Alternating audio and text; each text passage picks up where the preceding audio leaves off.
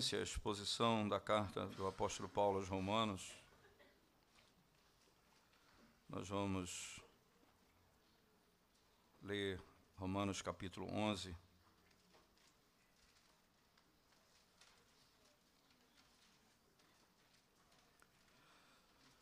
Romanos capítulo 11. Nós vamos ler do verso 11 até o verso 16. A sequência toda é bem mais longa, mas iria até o 24, mas eu vou ler até o 16, onde eu vou é, focar nessa, nessa noite. Romanos 11, verso 11 a 16. Pergunto, pois, porventura tropeçaram para que caíssem? De modo nenhum mas pela sua transgressão veio a salvação aos gentios para pô-los em ciúmes. Ora, se a transgressão deles redundou em riqueza para o mundo e o seu abatimento em riqueza para os gentios, quanto mais a sua plenitude.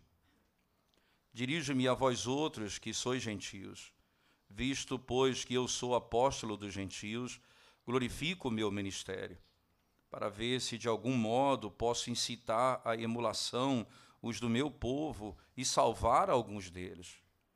Porque se o fato de terem sido eles rejeitados trouxe reconciliação ao mundo, que será o seu restabelecimento, senão vida dentre os mortos?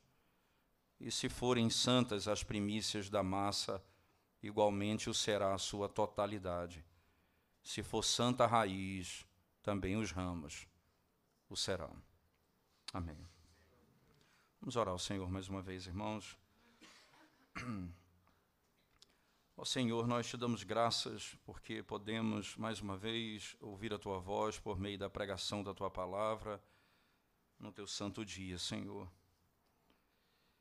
Ajuda-nos a entendermos a tua palavra, não para sabermos simplesmente mas para conhecermos mais ao Senhor e o teu poder. Revela, revela, revela a tua vontade ao teu povo por meio da tua palavra. Desvenda os nossos olhos nessa noite, Senhor. Glorifica o teu nome e traz conforto ao coração da tua igreja e salvação aos que estão perdidos. Em nome de Jesus nós oramos. Amém. Nós começamos a entrar, talvez, é, na parte do texto de Romanos, uh, a mais difícil, eu diria, de interpretação pela complexidade, é, pela quantidade de interpretações que se tem desse texto, em muitos aspectos.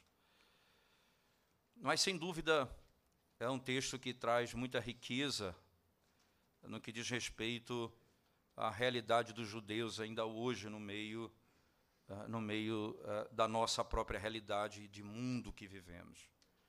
Ora, o apóstolo Paulo já deixou muito claro isso desde o princípio, e na sua linguagem clara, nem todo que nasce em Israel é de fato israelita.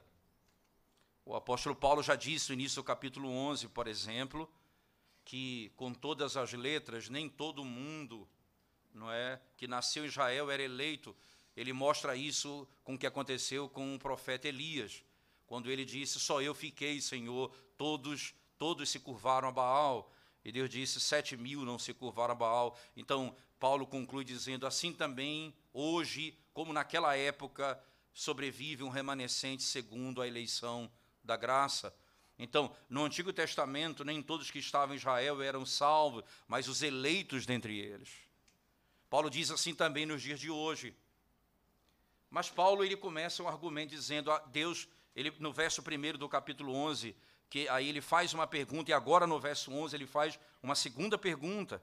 No verso 1 ele pergunta exatamente assim: Pergunto, pois, terá Deus porventura rejeitado o seu povo? Essa é a pergunta de Paulo. Deus rejeitou o seu povo. Lembre-se, o seu povo aqui é a nação de Israel. E Paulo diz: de modo nenhum. Mas alguém poderia esperar que Paulo então fosse falar da esperança que se tem da restauração do reino de Israel nos moldes do Antigo Testamento hoje. Paulo disse: não, porque eu fui salvo pela graça, eu sou judeu. E se eu fui salvo como judeu, Deus não esqueceu o seu povo. Esse é o argumento de Paulo na sequência.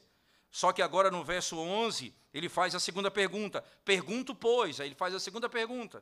Porventura tropeçaram para que para que caíssem? De modo nenhum mas pela sua transgressão veio a salvação aos gentios para pô-los em ciúmes. E aqui ele diz: olha, eles tropeçaram, eles tropeçaram e não há esperança mais para eles. Eles não podem se, eles não podem mais ser restaurados. Paulo pergunta. E a resposta de Paulo é a mesma: jamais. Não. A maneira com que o evangelho foi recebido pelos judeus e gentios é parte do plano soberano de Deus. Um plano que inclui judeus vindo à fé, tá certo? Não apenas não judeus, mas também os judeus. É essa a tese de Paulo aos Romanos, quando ele diz primeiro aos judeus, depois aos gentios. Paulo vai dizer, literalmente no capítulo 1 da carta aos Romanos, ele veio primeiro para os judeus, depois para os gentios. Essa, essa lógica permeia toda a carta de Paulo aos Romanos. Agora ele vai lidar com o futuro de Israel. O que é que se espera da nação de Israel? Aqui, onde a complexidade do texto ela encontra o seu maior momento. A partir daqui, e entrando nos versos 25 e 26 em diante, onde isso se torna ainda mais tenso na interpretação bíblica. O fato é é que esse conhecimento ele não termina simplesmente como um debate escatológico, mas como uma adoração. O encerramento do ciclo, nos versos 33 a 36 diz, e ele vai exatamente concluir no final do capítulo 11 as seguintes palavras. Paulo diz assim, não é?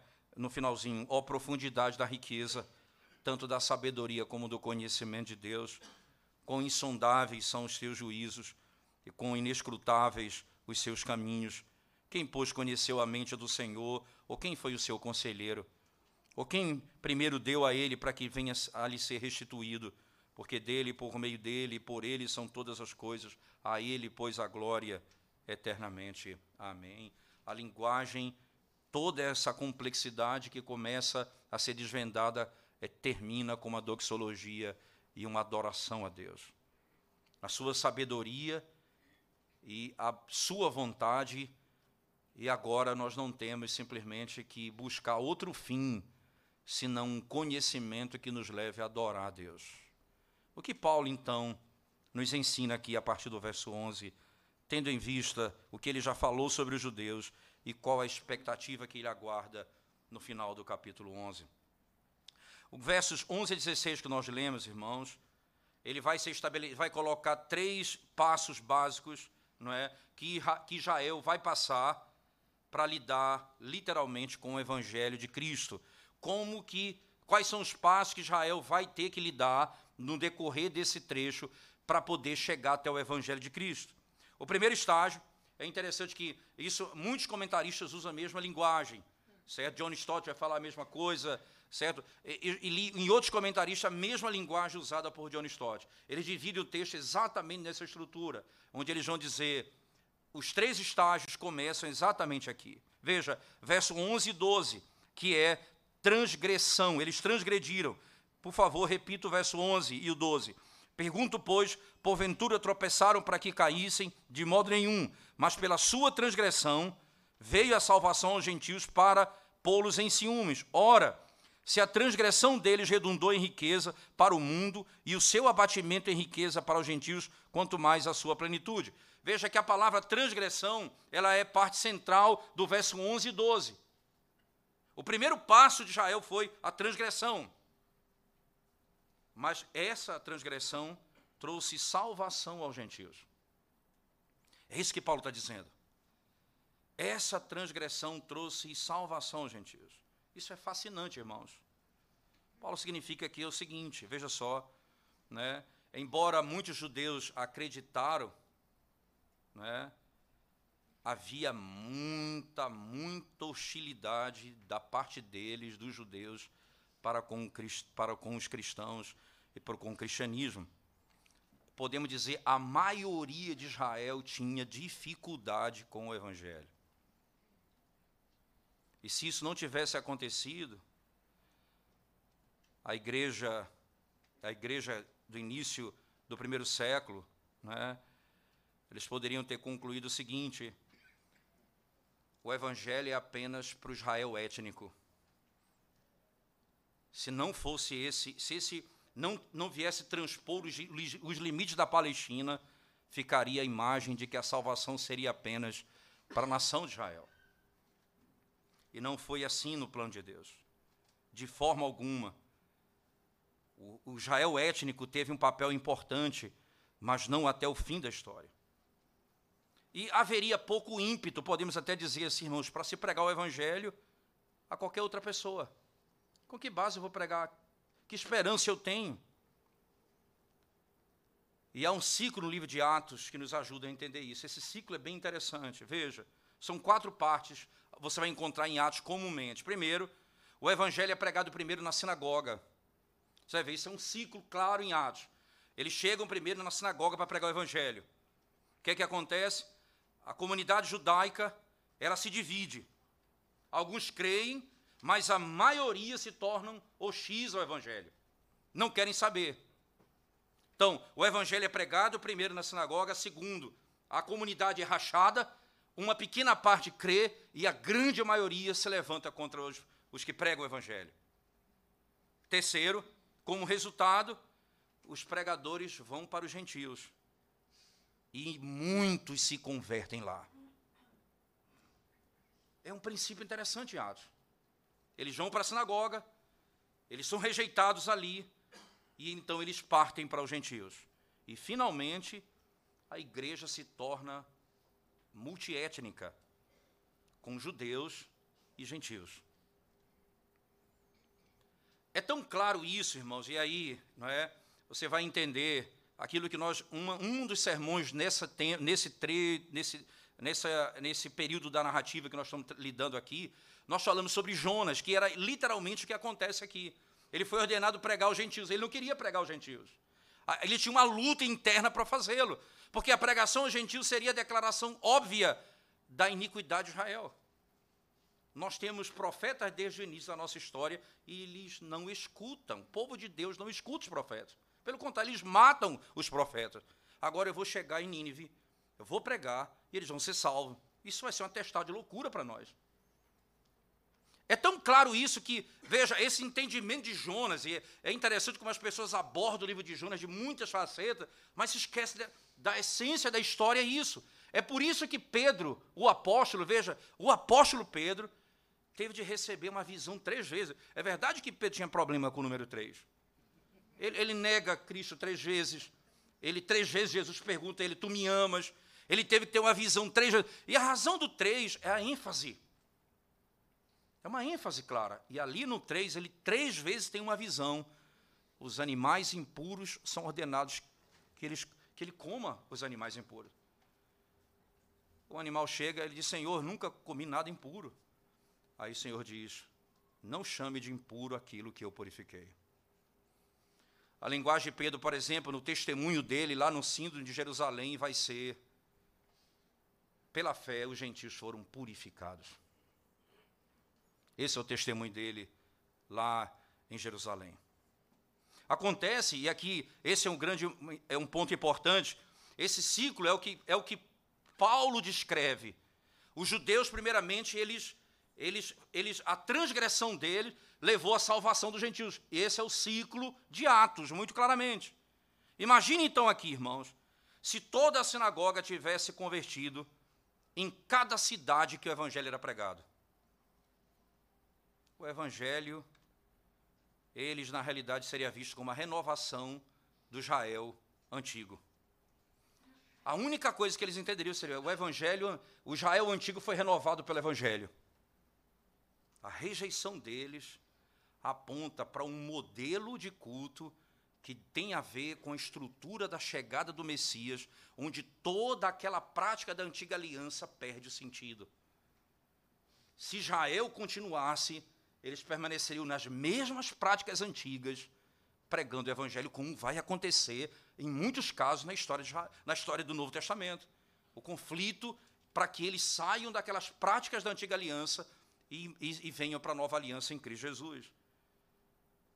Pedro foi até repreendido por Paulo, porque ele fica jogando com, com medo do gentio, dos judeus. E Paulo diz: você se tornou repreensível por causa disso. Certamente, né, quando você olha no verso 12, no texto de, de Romanos 11, ele diz, ele, voltando ao 12, ele diz: Ora, se a transgressão deles redundou em riqueza para o mundo, veja que linguagem, redundou em riqueza para o mundo, o seu abatimento e o seu abatimento em riqueza para os gentios. Veja que paralelismo interessante, né? Mundo e gentios. Ele diz: a transgressão deles redundou em riqueza para o mundo e o seu abatimento em riqueza para os gentios, quanto mais a sua plenitude. Isso é intrigante o que, o que é dito aqui. O primeiro estágio, então, é a transgressão dos judeus. Segundo estágio, irmãos, é o que está exatamente no verso, no verso 11. Ah, volte comigo lá no verso 11, ele diz assim: Para pô-los em ciúmes. No finalzinho do 11. E aí, e, e, o, o, para, mas pela sua transgressão veio a salvação aos gentios, para pô-los em. Aqui é uma finalidade, um objetivo. A salvação, eles transgrediram, ou, eles eles ouviram o evangelho e não creram. O evangelho foi para os outros, para os gentios. E para que isso, Paulo diz? Para pô-los em ciúmes. Que imagem interessante. Paulo vai adiante e mostra, irmãos, que o ministério dele é esse. Veja o verso 14 do mesmo carta, do mesmo capítulo, por favor, as palavras de Paulo, verso 14. Para ver se de algum modo posso incitar a emulação do meu povo e salvar alguns deles. E essa palavra aqui, lembre-se, é como se fosse o objetivo, o meu objetivo aqui é simplesmente tentar produzir ciúmes nele. O meu, o meu desejo, o meu ministério aos gentios é também para produzir ciúmes nele. O que Paulo está querendo dizer com isso? Que lógica é essa de Paulo aqui, irmãos? Né? Ordinariamente nós usamos a palavra ciúme e aqui emulação, é, inveja, mas aqui ciúme literalmente, no sentido negativo. Você vai encontrar várias vezes os judeus sendo descritos como eles tendo inveja dos apóstolos, eles tinham inveja deles, ciúme inveja, eles são usados como sinônimos aqui, literalmente. Por que isso? Veja, por favor, abra sua Bíblia em três textos em Atos, Atos 5, verso 17. Atos capítulo 5, verso 17, primeiramente.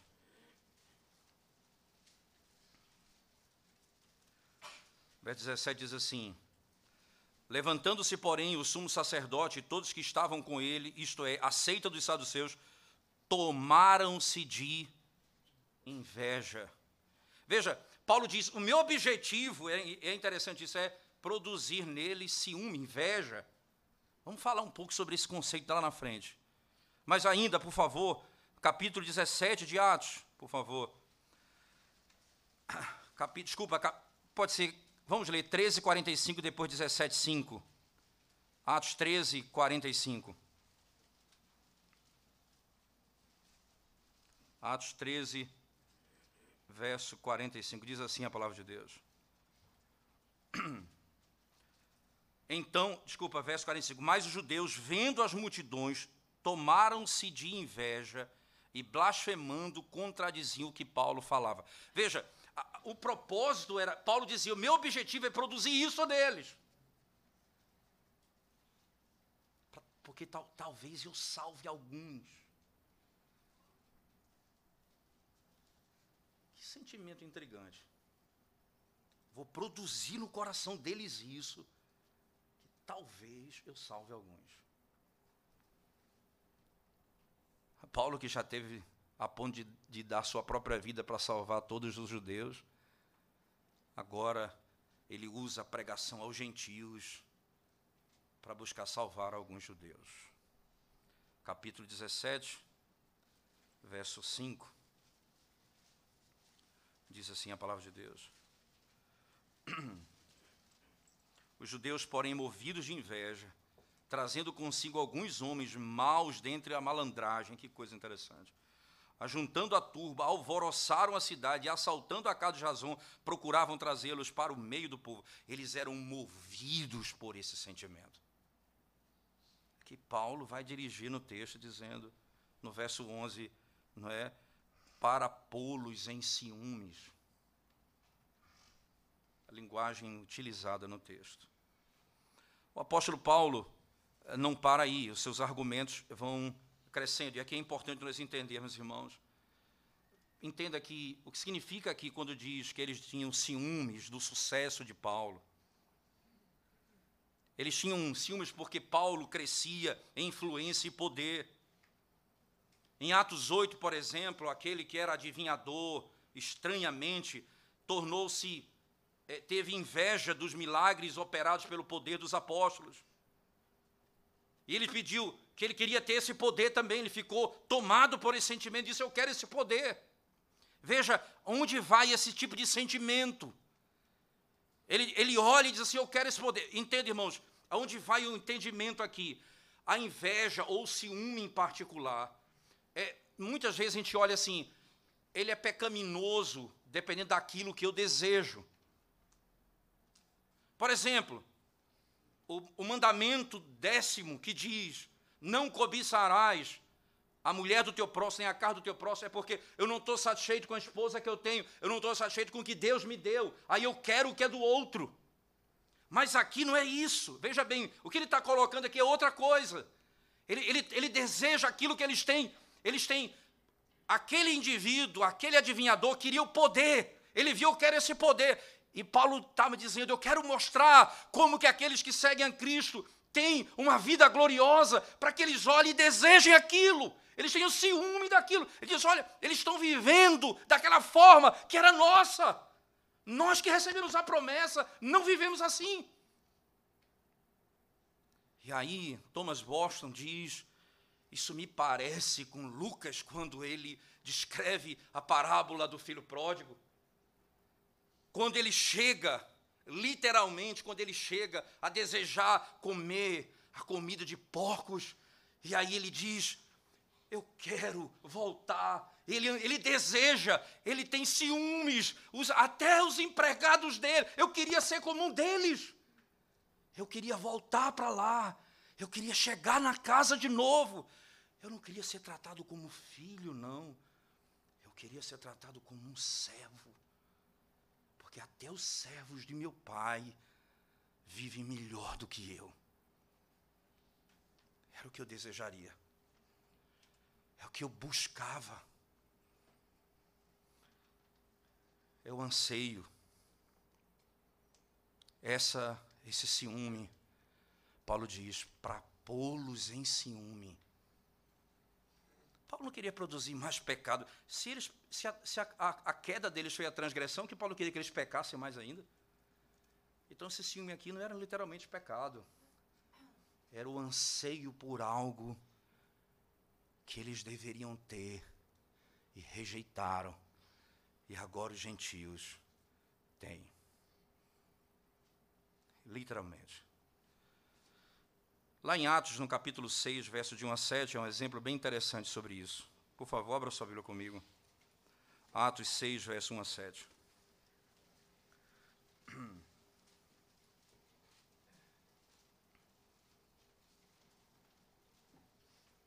Diz assim: Ora, naqueles dias, multiplicando-se o número dos discípulos, houve murmuração dos helenistas contra os hebreus porque as viúvas deles estavam sendo esquecidas na distribuição diária.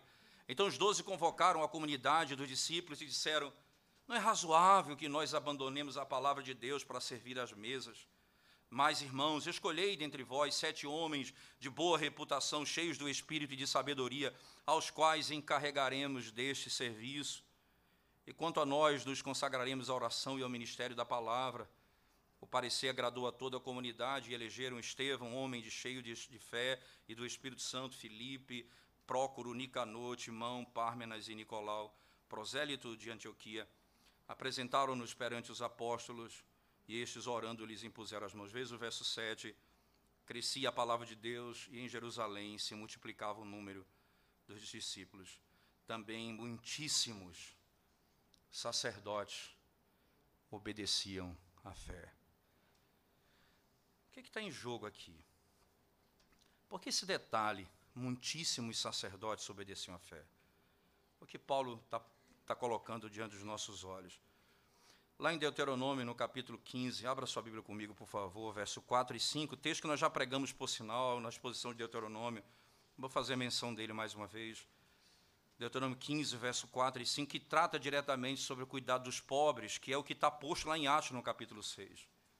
Deuteronômio, capítulo 15, verso 4 e 5, diz assim a Escritura Sagrada.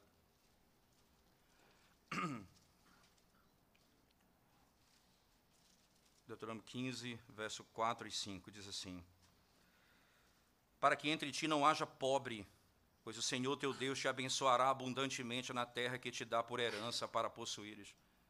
Se apenas ouvires atentamente a voz do Senhor teu Deus, para cuidares em cumprir todos esses mandamentos que hoje te ordeno, para que não haja pobre no meio de ti. Vê que coisa interessante, irmãos. Os sacerdotes de lá que conheciam a lei do Antigo Testamento, eles ficaram com ciúmes daquilo e convencidos, então pararam para ouvir o Evangelho.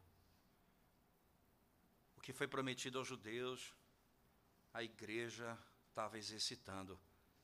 Não pode haver pobre no nosso meio. Nós vamos socorrê-los nas suas necessidades imediatamente após aquilo, Atos diz: muitos sacerdotes creram. Muitos sacerdotes creram. Paulo aqui provavelmente ele tinha alguma coisa parecida com isso em Romanos 11. Primeiro, os judeus ganharam os gentios. Mas o segundo estágio é os gentios agora vão ganhar de volta os judeus. Então Paulo fala desse terceiro estágio. Algum lugar no futuro, tá certo? Eles vão ser trazidos algum lugar no futuro. Não necessariamente uma conversão em massa, como alguns chegam até a acreditar, mas com a, com a mesma base que Paulo foi salvo e com a mesma base em que todos aqueles do Novo Testamento que são judeus são salvos, os judeus que seriam salvos no futuro seriam salvos da mesma forma, por meio da pregação do Evangelho de Cristo. Não para restaurar o Estado de Israel, mas para a redenção de um povo. Daí a formação dos judeus e gentios, formando a igreja de Deus, ou Israel, o Israel de Deus.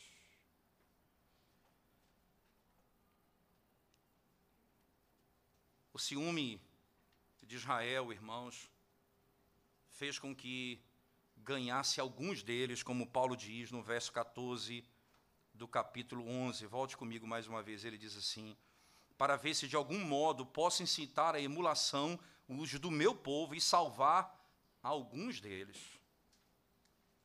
Nesse, primeiro, nesse segundo momento, Paulo quer salvar alguns deles.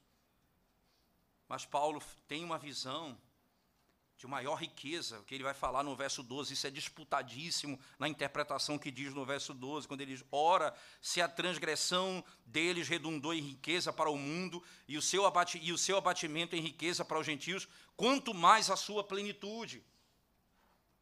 Ora, se o abatimento deles redundou é, nisso para os gentios, o, muito mais a plenitude deles, o número de eleitos dele. Então, Paulo talvez fale de um tempo onde os judeus vão ser convertidos. E isso não necessariamente como se fosse um período na história, o milênio, ou coisa dessa natureza, como muitos acreditam. Seria literalmente pela conversão por meio da pregação do Evangelho. Como os gentios são, os judeus também vão ser. É o que Paulo disse no capítulo 11. Eu fui salvo e eleito como os eleitos do Antigo Testamento também. Ora, irmãos, se há um número de eleitos grandioso no período posterior a Cristo, eh, imagine Israel, que era uma nação toda pertencente a Deus, e Paulo diz que apenas os eleitos de lá foram redimidos, não era toda a nação. Por que você vai esperar, então, de alguma forma, a ideia de que se converteram muitos judeus? Veja, se for, não tem problema, é uma grande bênção, mas é uma expectativa que alguém cria, que pode ser frustrada, eu imagino, mas eu não acho que pode ser frustrado um princípio. Paulo tem em mente um princípio claro. Ele quer salvar agora alguns por meio desse princípio, mas ele espera um período em que haverá plenitude da conversão deles, a totalidade dos judeus que serão redimidos. O grande ponto aqui, o que eu quero frisar e preciso frisar, Paulo não está destacando nenhuma restauração da história do, do, Antigo Testamento. É o Novo Testamento e os judeus sendo redimidos por esse evangelho, como, como os gentios também o são nos dias de hoje. O que acontece, irmãos, por exemplo, no verso 15, né, Paulo vai dizer assim: Porque se o fato de terem sido eles rejeitados trouxe reconciliação ao mundo, o que será o seu restabelecimento? Senão vida dentre os mortos. Então veja, ele fala, eles foram rejeitados. E, e trouxe salvação. E quando eles forem, veja a palavra, e o que será do seu restabelecimento? Paulo fala, e ele crê, literalmente, esse é o entendimento, de que os judeus seriam salvos, todos os eleitos de Deus seriam salvos, como os gentios também. Por isso, ele vai adiante, irmãos, e os detalhes desse argumento vão estar nos versos 25 e 26 de, da carta no capítulo 11. Nós vamos lidar com isso num tempo oportuno.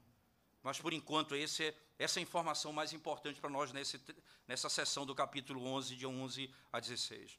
Aí vem o verso 16, que eu digo a vocês que é o verso mais difícil de se interpretar é, nesse, nesse sentido. Veja, leia comigo, preste atenção no texto. E se forem santas as primícias da massa, igualmente o será a sua totalidade. Se for santa raiz, também o ramo, os ramos o serão. O que será? Paulo fala, os, os, as primícias. Né? Ele fala de uma, de uma colheita ainda maior do que essa. A fé, e aqui é importante, irmãos, o evangelho da fé dos judeus, tal como Paulo descreveu aqui, um dia será mais do que simplesmente ele. Paulo diz: Eu criei. Deus não rejeitou os judeus. E Deus tem um povo dentre os judeus que ele vai redimir. Isso eu tenho certeza. E aí ele se coloca, veja, irmãos, não como, e a palavra é como se fosse o primeiro fruto, as primícias. E os judeus, se tem um, um pequeno grupo agora, Deus completará isso até o fim todos os judeus eleitos serão redimidos. Nós não deveríamos pensar como um determinado palestrante, determinada igreja certa vez disse: não evangelizem os judeus, apenas falem para eles dos perigos desse mundo, porque eles não precisam do evangelho, porque sendo judeus já estão salvos. Mentira. Nós temos de evangelizar os judeus como evangelizamos qualquer nação perdida eles precisam ouvir de Cristo Jesus como qualquer homem que está perdido. Paulo deseja os cristãos não judeus, veja, os não judeus cristãos na igreja em Roma, ele deseja que esses entendam que Deus não desistiu do seu povo. Nem ele, Paulo, desistiu. Paulo, num momento anterior, diz: Eu queria dar vida por eles, para salvar todos. Mas ele trabalha para a conversão dos eleitos, como ele acabou de dizer no capítulo 11, no início. O meu desejo é que todos os eleitos judeus sejam salvos. E qual é a tese de Paulo? Como é que ele vai salvar os judeus? O que é que Paulo imagina para a salvação dos judeus? Ele imagina uma coisa simples uma comunidade que está cumprindo o chamado de Deus a Israel e o que Israel deveria ser. Nós, igreja do Novo Testamento, estamos cumprindo aquilo que Deus chamou Israel para ser. Eles vão olhar para a igreja e vão desejar aquilo. Nós queremos aquilo. Esse, esse é o povo de Deus. O ciúme que eles anseiam. E Paulo diz: esse é o modelo que nós devemos estabelecer. É por isso que quando Pedro vai falar, lá na primeira carta dele, ele diz, e a linguagem de Pedro é muito clara, quando ele diz assim, que nós somos um povo santo, sacerdócio real, povo de propriedade exclusiva de Deus. Ele está extraindo textos de Êxodo, de Deuteronômio, palavras diretamente usadas aos judeus.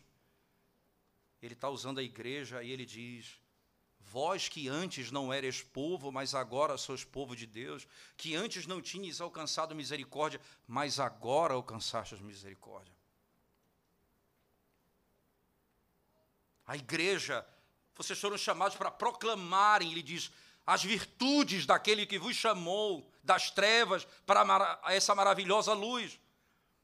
É a igreja do Senhor, então, ela vai em si viver as promessas que foram ordenadas a Israel. É por isso que, é, é que Paulo aos Gálatas vai descrever exatamente isso. Ele vai dizer que as promessas que Deus fez a Abraão, elas estão e serão nossas em Cristo. As promessas que Deus fez a Abraão são nossas em Cristo. Os filhos de Abraão são os que creem, ele diz. E essa, esse Israel que é fundamentado no Evangelho, quando aquele Israel que poderia olhar para Cristo e não olhou, agora eles vão dizer: Nós estamos comendo comida de porcos. Eu vou voltar para a casa do meu pai e vou ser tratado como um servo dele, porque vive melhor do que eu aqui. E quando eles chegarem, quando eles voltarem, o pai dirá a eles: Você é meu filho você pertence a mim. Você voltou para casa.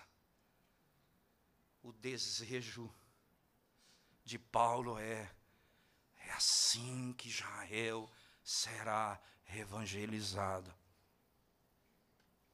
Até que se perceba a glória e a plenitude dos eleitos de Deus, tanto dos judeus quanto dos gentios. Isso não fará dois povos, mas um povo, e deixa eu partir para o encerramento, dizendo assim: esse ciúme que vai brotar no coração deles, que é propósito de Paulo, vai fazer com que eles desejem ouvir o Evangelho.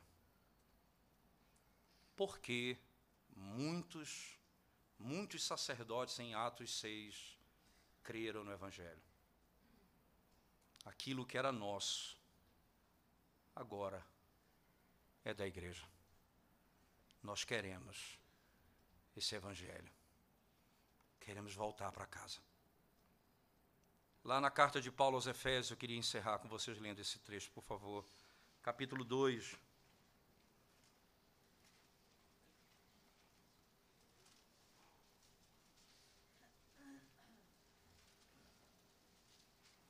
Efésios capítulo 2.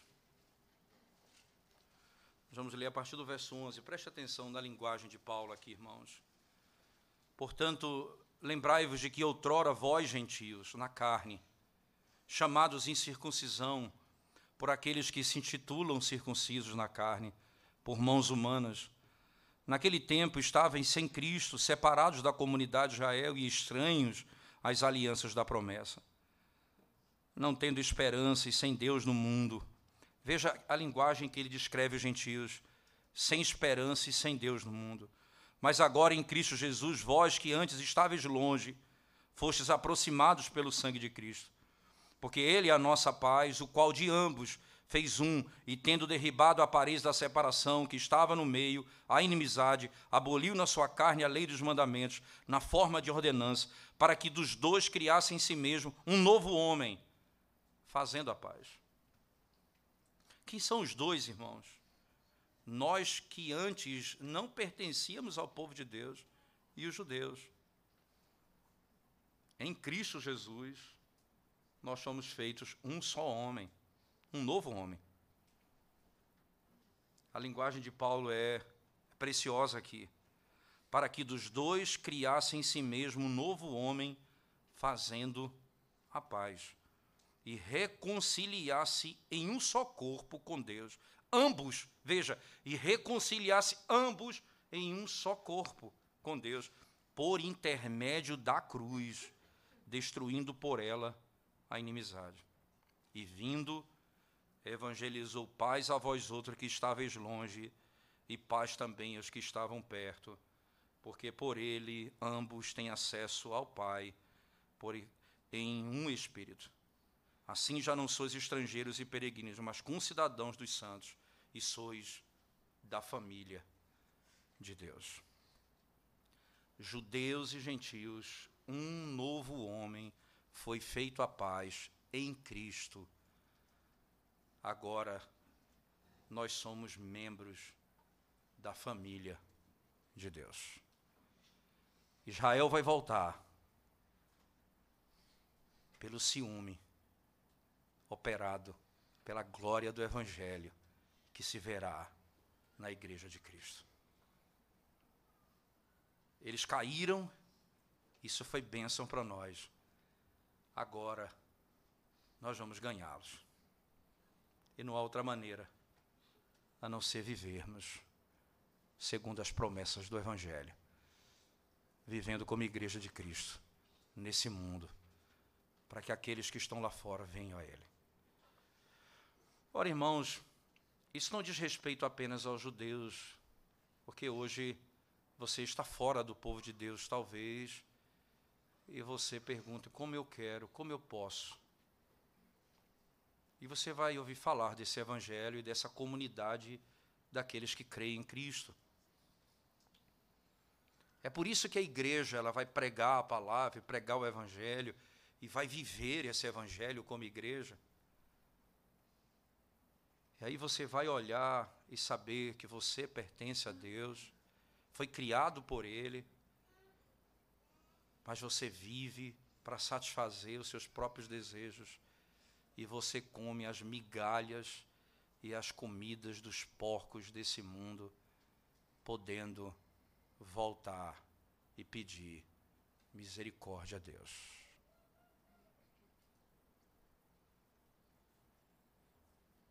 Interessante.